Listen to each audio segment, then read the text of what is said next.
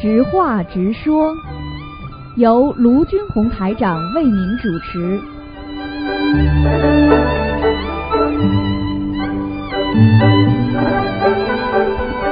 好，听众朋友们，欢迎大家回到我们澳洲东方华语电台。今天呢是二零一七年的啊六月十六号啊，六月十六号。那么下面呢就开始解答听众朋友问题。嗯。喂，你好。喂。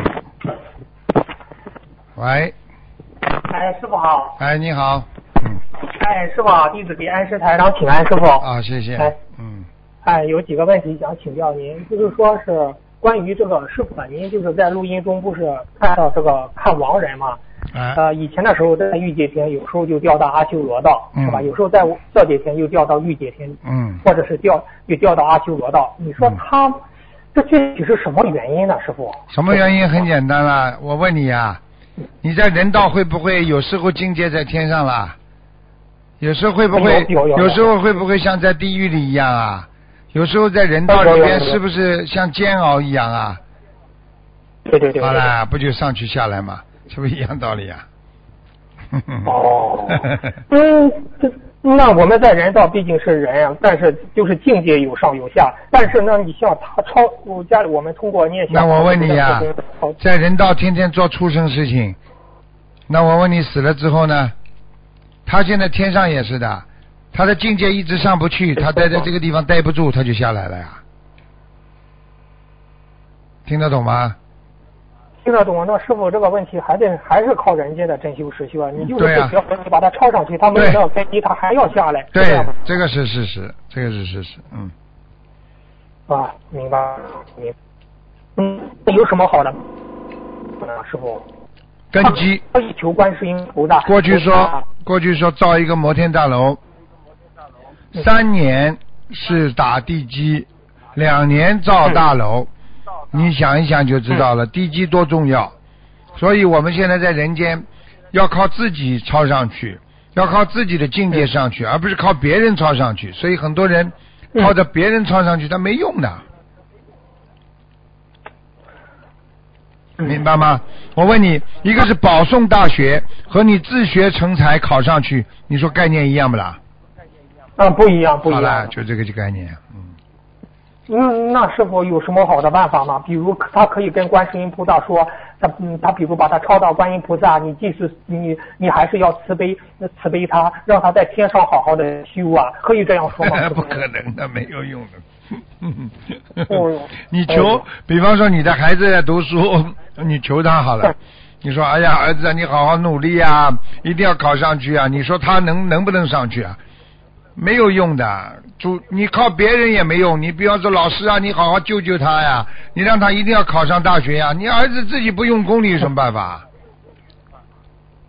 嗯，听得懂了吗？明白了，明白了。哎，你求观世音菩萨等于老师嘛，老师没有用的，还靠学生啊。师傅领进门嗯，修行靠个人的。嗯，那师傅弟子不明白，观世音菩萨的法身千亿万那么多，那你观世音菩萨可以到玉，比如他在御界天嘛，观世音菩萨可以直接到御界天度化度化他，嗯，也可以吗？师傅，弟子不理解啊。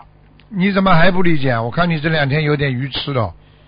你我问你啊，你一个老师，一个老师教一个班级里三十个学生，对不对啊？那么有些学生教的很好，对不对啊？那么有些学生不好，那同样这个老师在这么教，那为什么老师啊，你为什么不把每个学生都教的好一点呢？现在明白了吧？明白了，明白了，啊 明白了，明白了。你你不是说关这你老师啊，你你这个一个班级里三十个学生，你都在这么同样教，你为什么不把他教成啊？你为什么要要为什么要漏两个学生考不上去啊？啊老师啊，你帮帮忙啊！你法力无边啊！你不是把每个学生一半的学生都教到考上大学，为什么这这十五个人考不上啊？现在明白了不啦？嗯，明白了，明白了。我相信师傅说的，就是一个老师尽心的教，班里总有那么几个调皮捣蛋的，你没办法。那这个根基不一样的，他不用功啊，他靠自己的，明白吗？哦，明白了，明白了。哦，谢谢师傅的慈悲开示。师傅，下一个问题就是说，有些同修对这个为家人背业有有有些疑惑，我就想问师傅，比如打个比方吧，比如我学佛，我家人不学佛，我会为他们背业吗？师傅？会会呀、就这么简单。那这个背业的原理是不是因为我学佛了，我念小房子了，他们身上的灵性看到我念来找我，我为他们背业，是这个概念吗？这个只是一点点，最重要的就是说啊，我喜欢举例子。嗯，你们家里你是劳动模范，对不对啊？那么家里的家里的人都拖你后腿，你说你是不是帮他们背业了？人比方说，比方说你是劳动模范啊，你跟你爸爸在一个工厂里边啊，你父亲呢就拖，就是不做啊，经常嗯懒懒散散的，人家说，人家就骂了，那你这个劳动模范，你自己爸爸先先去叫他做劳动模范吧，再来教我们吧。哦，你是不是帮他帮你爸爸背了？嗯，对对对对对啊对对对就这样。，嗯，嗯，那师傅，那我那家人不学佛，我们修，我们帮他背有一定的时间吗？一直背到老吗？还是这个根基呢是这样的，嗯嗯如果你嗯跟家里人你没有沟通，哎他一直在不停的造业，嗯嗯那一般的，比方说家庭他不造业就算了，哎哎，那你也不会帮他背很多。他不骂也不讲，他也不做坏事，那你帮他背背，嗯。那么很快的，说不定一段时间也就结束了。但是他不停的造新业，那么你呢在这里 一不停的在做劳动模范，那么最后嘛，人家就骂他，骂他们就牵扯到你了，你必须还，哦。你不还的话，人家还是骂你，明白了吗？哦，那那背的多吗？师傅还是全部背呢？没他没没没没家人不学背也就是背百分之三十左右，最多了，哦，哎，不会很多，三十左右。嗯嗯。不会很多啊。哦，明白了，明白了。哦，谢谢，哦，谢谢师傅的慈悲开示。啊，师傅，嗯，是下，嗯，师傅下一个问题，就是说是，您看，就是说是，呃，您，呃，就是说是，师傅，就，呃，就是说您在不是六月六号图腾节目里给一个五岁还不会说话的脑瘫的孩子开出了三千六百张小房子嘛？嗯你并说他母亲他母亲不能拼命的帮他念，只能慢慢随缘。他到了那个时间就会讲话了。请问师傅，是否每个人种下种了恶因下去，恶报的时间最最少有就有一个最少的报应期？就算拼命的念经念小房子还债消业，也未必也必须等到最少的报应期报掉了才能好呢？师傅？你这个概念性问题啊，那个你的意思我没有完全明白。哦，我我我我就是说，就是你不是说师傅不是说叫他母亲不能拼命的帮他念嘛？只能慢慢的随缘念这三千六百张小房子嘛他说，您说他到了那个时间，他就会讲话了。那请问师傅，是不是每个人的恶因种下去了，恶报的时间最少得有个报应期，并不是说我们拼命的念小房子还债消业，也未必到了必须等到那个报最少的报应期过了才见好呢？师傅？你这个完全正确啊，不可能的。哦，比方说你今天生病了，对不对啊？你肝出毛病了，你拼命的给你吃肝的药；你肺出毛病了，拼命给你吃肺的药。那你说你把一年的药全部一下子吃光，你说你肺会好不啦？啊，不不不会不会。好啦，我我喜欢举例子的呀，对不对啊？对对对对 那不是这么简单。哦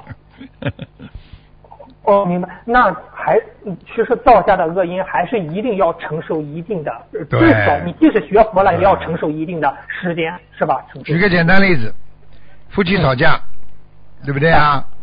他不开心了，嗯你刚刚骂过了，他现在不开心了，他不会马上对你好的啊，对对对对对，啊，对不对啊？他会生气，一直很不开心，一直给你脸看，那能看几天呢？看一个礼拜啊？看两三天他也是个时哎间哎；看一个礼拜也是个时间，就是这个时间过了之后，他又会恢复了。但是在这个时间里，你不可能马上把他说马上叫他笑开心，马上像过去一样对你很好，因为你骂过他了。他有个报应期的，明白了吗？哦，明白了，明白了。那师傅，嗯，那师傅，您您您不是录最近录音里说自己生气不要超过半分钟，不然会进入到意识里。请问师傅，那生气或者烦恼如果超过半分钟，是不是会进入意识里产生业障呢？师傅？嗯，当然会了，因为当你生气之后就产生恨了呀。哦。你时间一长嘛，就产生恨了呀。嗯。哦，那这生的这个气产生的业障，念几遍礼佛就能消掉呢？师傅？生的气产生的业障的话，你要是修得好，你天天修，很快就没了。如果你不是修心的人，他慢慢进入六十天中、七十天中、八十天中。哦，那师傅，嗯，那您如果生气的话，你会一遇到事情生气的话，那您会怎么去去去去去去去去想呢？去处理呢？是不？处理啊？可怜他们呀。哦。去慈悲他们呀，嗯，比方说人家骂你啊。你想想，这种人很可怜，因为他们的结局非常的惨。他们他们这么这么骂师傅的话，他们不尊师重道，他们会下地狱的呀。那你想到地狱的惨状，想到他们以后要下去，你还你还你还会不原谅他们呢？就算了。嗯，没有气声了，就啊，你就觉得他们很可怜呀。你比方说马路上一个人在打人，对不对啊？你看他打人的时候，你生什么气啊？有什么好气啊？待会警察来把他铐走了。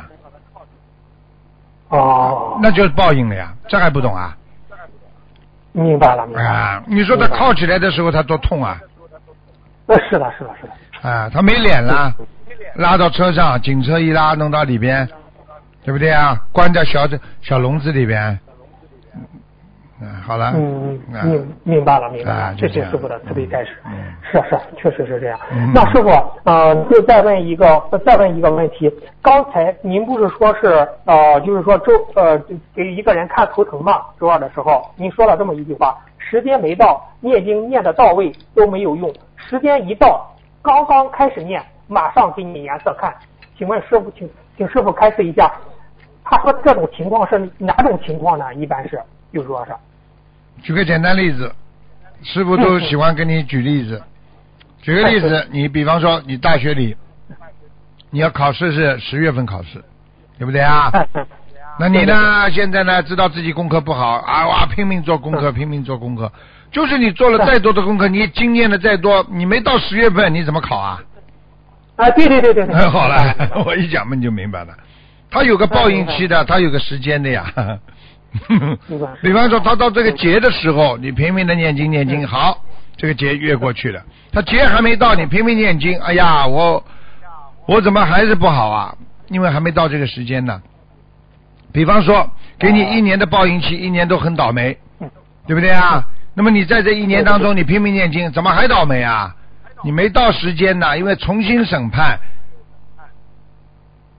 举再举个简单例子，你就明白了。比方说，这个人。被啊，因为过去的罪孽抓到监狱里去了，对不对啊？那么他去申诉，重新啊要求审判。那么在这个重新审判当中呢，你还是被关在监狱里的呀。你天天还你天天还是关在房子里，所以这个时候想，哎呀，我天天申诉了，我天天这么努力了啊，我是好人，你为什么还关在里边？你要等到法院重新裁定、重新开庭的时间。你才能获得重新的希望，这个时间就是你刚才问的问题，没到时间呢，明白了吗？明白了，明白了。哦，师傅，你倒这么多例子。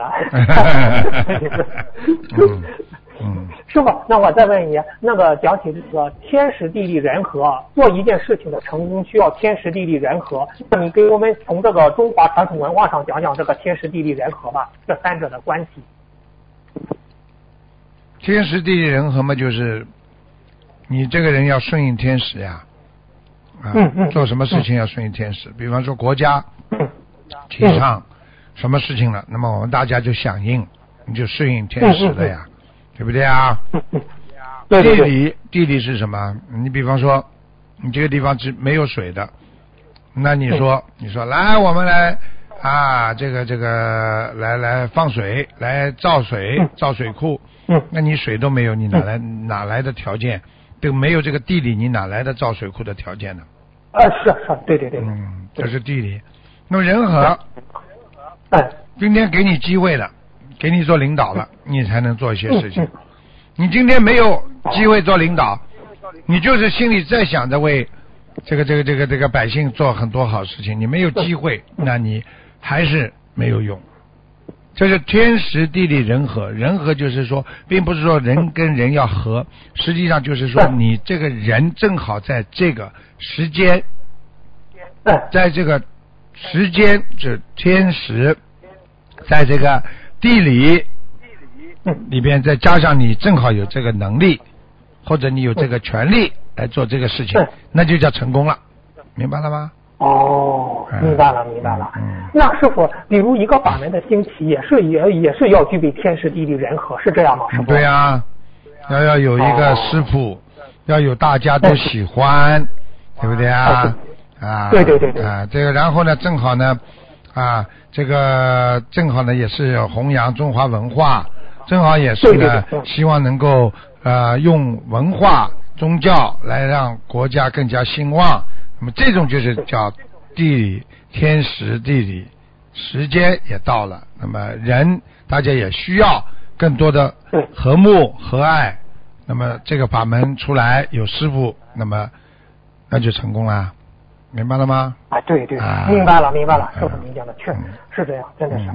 嗯，好，谢谢，谢谢师傅慈悲开示啊。师傅，呃，再问个问题，啊有的人会看手相吗？嗯可以根据你的纹纹路分析你的生命线呀、感情运线呀。请问师傅，这些分析是否准确？这些纹路是否属于我们我们命就是命命运的显现呢？师傅，这个传统文化上啊，有啊有啊是有啊，比较还是蛮准的，嗯，啊因为因为每一个人的每一个人的经络经脉跟他的思维有关系。你去看好了，哦在手相当中看得出这个人的脑子思维的。比方说，我举个简单例子，你耳朵上有纹路的人，这个人哦心脏一定不好。这个东西已经经过医学考证了，啊，这个很多科学家已经说了，所以很多医生啊嗯，就是西方的医外科医生，他看你耳朵上有纹路的话，他说你心脏不好。哦啊，这是已经科学证实，你可以去查的。所以很多事情并不是，并不是人家说是迷信，它是经过科学。为什么呢？它血液循环走动，它的血不好，它会走到某一个部位血脉不通的地方，它就会 血走不过去，血老走不过去，说明你血脉流动的不顺畅，那么你耳朵就会长皱纹。你去看好了，一个人脸部皱纹老得快的人，除了刻意的笑啊、讲话呀、或者有 有意啊，经经常的太劳累啊，还有一个就是血液循环不到位啊。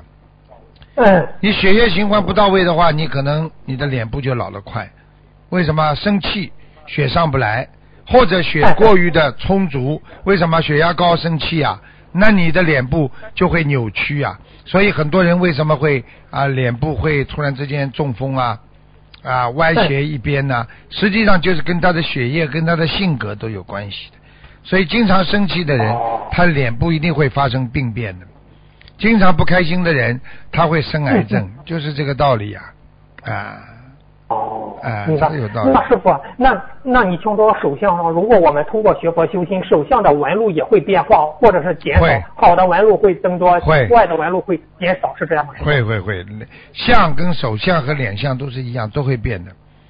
手相的话，哦比方说你这个人过去啊，比方说人家说你是一个文人，你手上、手上有很多小丘啊，一个个嗯丘啊，这个丘呢嗯越厚啊越拱出来，说明你这个人呢有财路有思路啊，前途很好。那么，比方说举一个简单例子呢，你这个人呢啊拼命的去打工，去拿这个好的财运没去发挥到，然后你打工把这个丘都磨平了，或者慢慢的、慢慢的这个丘就不见了。那你说说看，人家一看你的手相说，哎，你这个人没有财运，没有什么思路。实际上你本来有的，因为就是因为你的生活方式、工作态度各方面来让你的手相转变，一样道理。哦，啊，真的明白了。真的一样。那师傅，师傅这个相由心生，这个相不不光是面相，还包括手相，对是这样吗？师傅，对这个相对对，人相还有人相，人相人相。啊，你这个人长得像哦什么样子？有的人你去看看好了，人还没死了，已经长得像动物了。晚年呢，啊人都站不起来了，就是完全是嗯腰被齁着。那那你再看看他那个样子，嗯，像哪个动物？你看看看就知道了。年轻的时候年轻的时候可能腰用的太多了，嗯，啊，晚年就这个样。那是否，如果晚年我们就说有些人做了不好的事情，我们就说你看你看长得像个人样吗？就这样说，啊其实对他就是嗯对呀、对呀、对呀、对呀、你说说看，你去看看看过去那些贼呀、那些不好的人呐、那杀人犯呐、你看看他们那些追追追踪他们的照片，通缉他们的照片，哪个好看的？嗯，是啊，那师傅，那他长得像，那晚年的时候他长得像不像个人？他将来下去的时候就不可能再投人了。啊，这这这个完全正确的呀，因为你已经你已经失去了人性了，你做的事情已经没有人性了。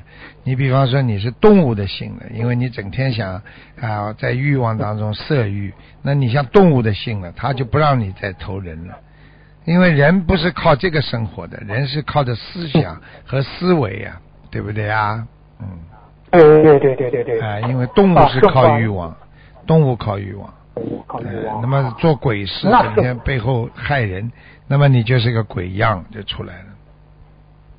明白。那师傅啊，你看你讲到这个五欲六尘啊，当时也讲了五欲代表哪五欲，六尘代表哪六尘。那师傅啊，你像我们这个人间，在人间，你像想克服这些五欲六尘，哎呀，真的是不容易啊！师傅，您开示开示吧，如何在人间更好的去克服这些五欲六尘，不要被他们所染，将来到天上做菩萨？师傅。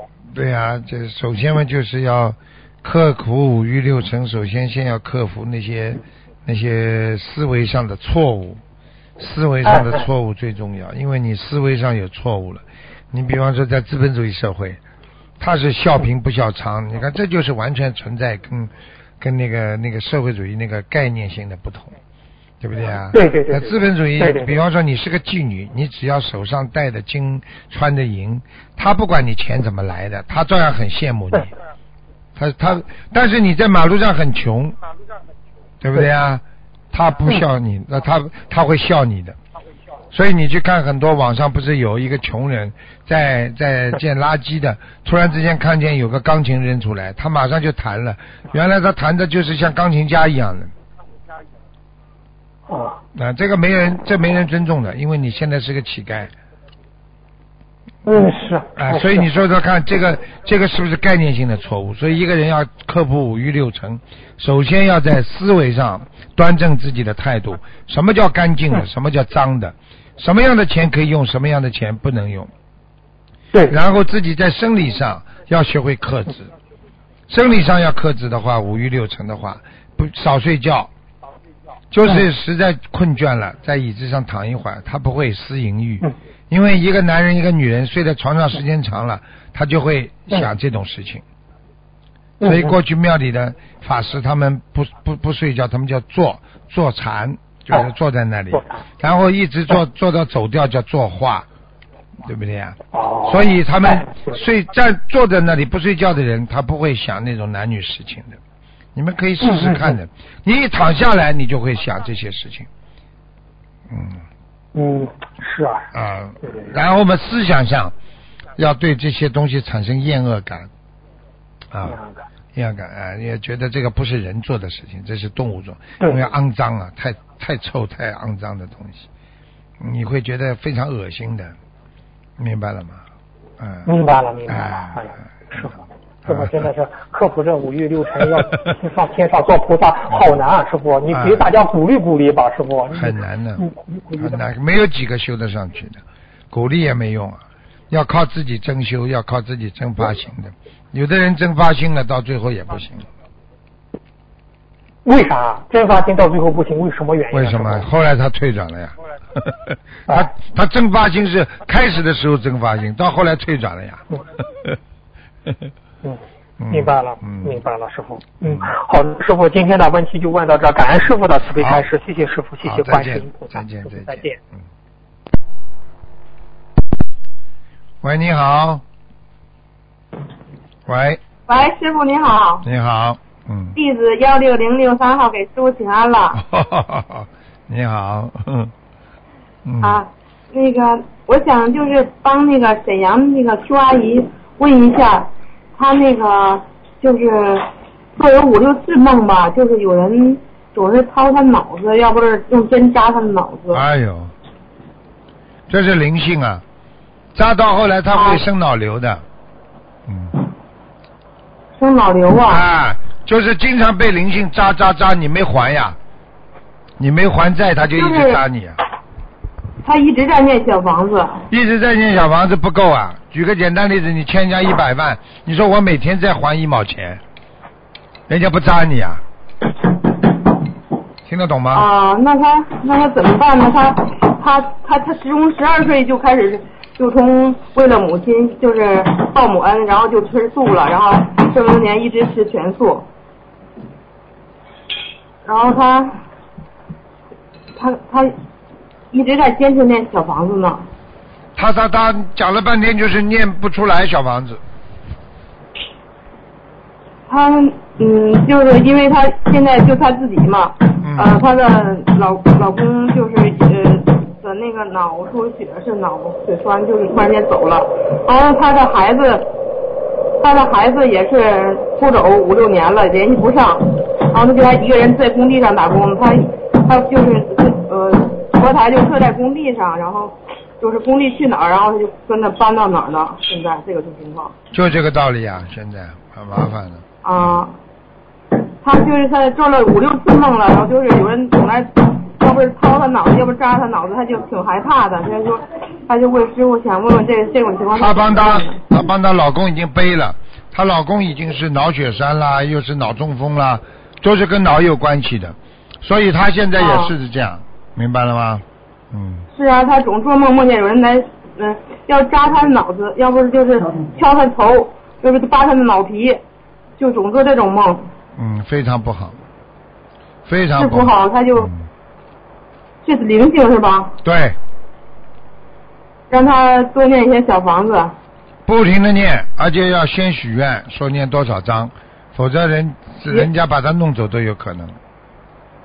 是啊，那得先许愿念多少章啊，师傅？像这种 扒他脑皮，那就很厉害了，至少先许。是扒他脑皮，但是没给他脑子掏走，他就是嗯几次都来就是扎他脑子啊，扒他脑皮，啊，但是没给他脑袋没没弄走，就是那个。这个得让他痛苦呀。先念三百八十章啊，先让他念三百八十章，啊，先许愿，嗯，许愿先念三百八十章。对，啊，他就是他的儿子吧，跟他就是出走好多年了，就好几年了。然后他也不知道他儿子是是死是活，就八二年的狗，他儿子。嗯。然后，嗯，师傅您能说就是看看他儿子能是还活在人间吗？今天不看图腾了，嗯，啊，那就是他，就是他怎么能就知道他儿子还还没在在还没在不在呀？做梦做到了，做梦呃，做梦也没做到过，就是没做到还有希望，做梦做到了就啊基本上没戏了。啊，要要是做梦梦到，就是说就可能不在人间了。对啦，这是魂回来看你们了呀。啊，他好像做梦没见到过，因为他儿子说，呃，三十岁的时候要是没没有成没有立业的话，就出家了。他他儿子以前跟他说过这个话，有可能出家，有可能，他有他儿子有可能出家了，是吧？对，有可能。他总总想他他儿子，因为八二年的狗三十六岁嘛，他给他儿子念了三十六张小房子了你说够不够？念了三十七 你说够不够？啊。你说够不够啊？不是，他给他的孩子念了三十七张小房子。你说够不够？哎呀，你们太、啊你们太可怜了。这么大的事情，出这么大的事情，三十六张小房子，你以为你是谁啊？念一张等于顶几张啊？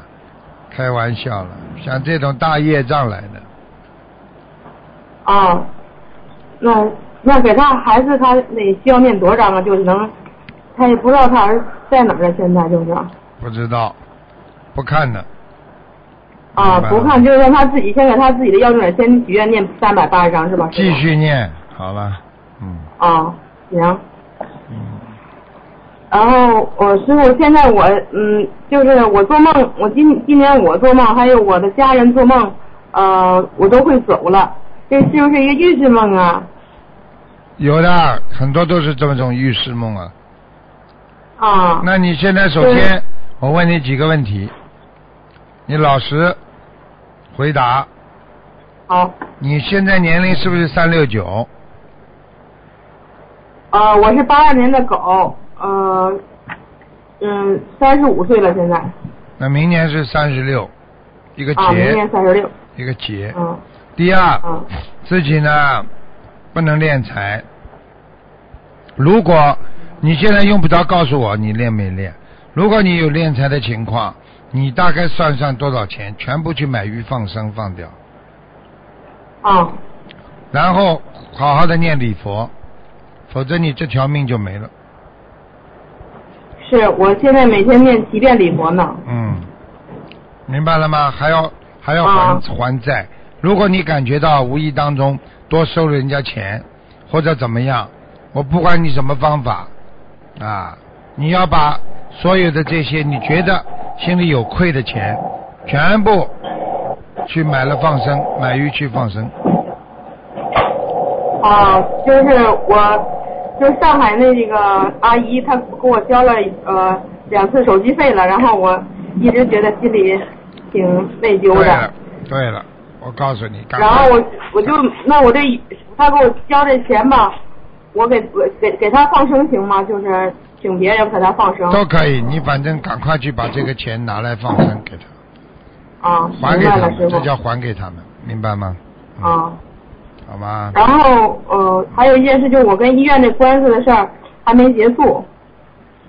然后我许愿就是说，如果再打来钱，就百分之六十用于就是给就是作为心灵法门的弘法事业，这样行吗？这是你的事情，我不知道。反正记住了，啊反正记住了，不能以任何任何佛法的名义来来求人间的事情。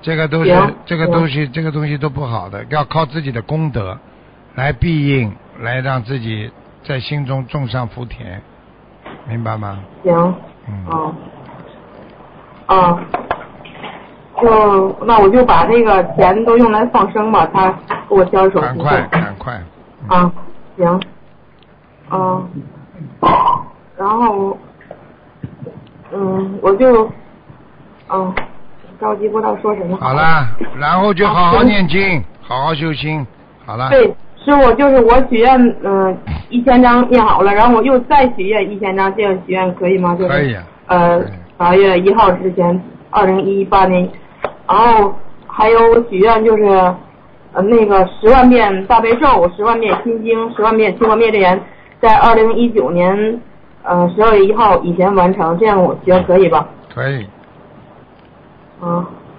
嗯，然后师师傅，就我就这样我就想坚持念经，然后坚持放生，然后我就能站起来走路，是吧？